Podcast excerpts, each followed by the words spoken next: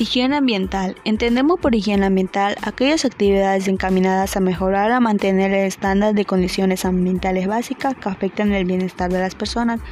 Estas condiciones incluyen un suministro de agua limpia y segura, una calidad de aire que respiramos adecuada, una eliminación eficiente de desechos animales, humanos industriales, la protección de los alimentos contra contaminantes biológicos y químicos y una vivienda adecuada en un entorno limpio y seguro.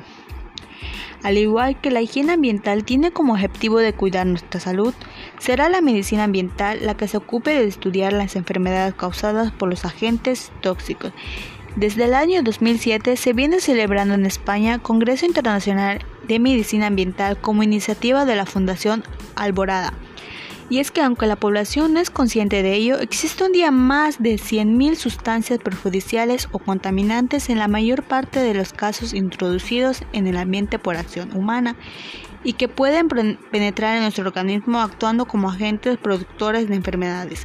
Un ejemplo de ello es la conocida legionolosis, una enfermedad de tipo infeccioso de aparición en la década de los 70 años y de cuya patología se desconoce el origen aunque sí se sabe que está producida por una bacteria que nace principalmente en los aparatos del aire acondicionando en torres de refrigeración o en el agua de red.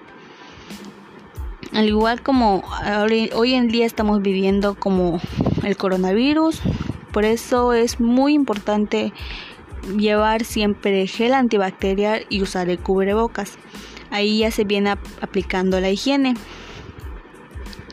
La higiene ambiental, por tanto, incluirá en muchos casos tareas de fumigación, desinfección y desinfección para controlar las bacterias y un organismo nocivos para la salud.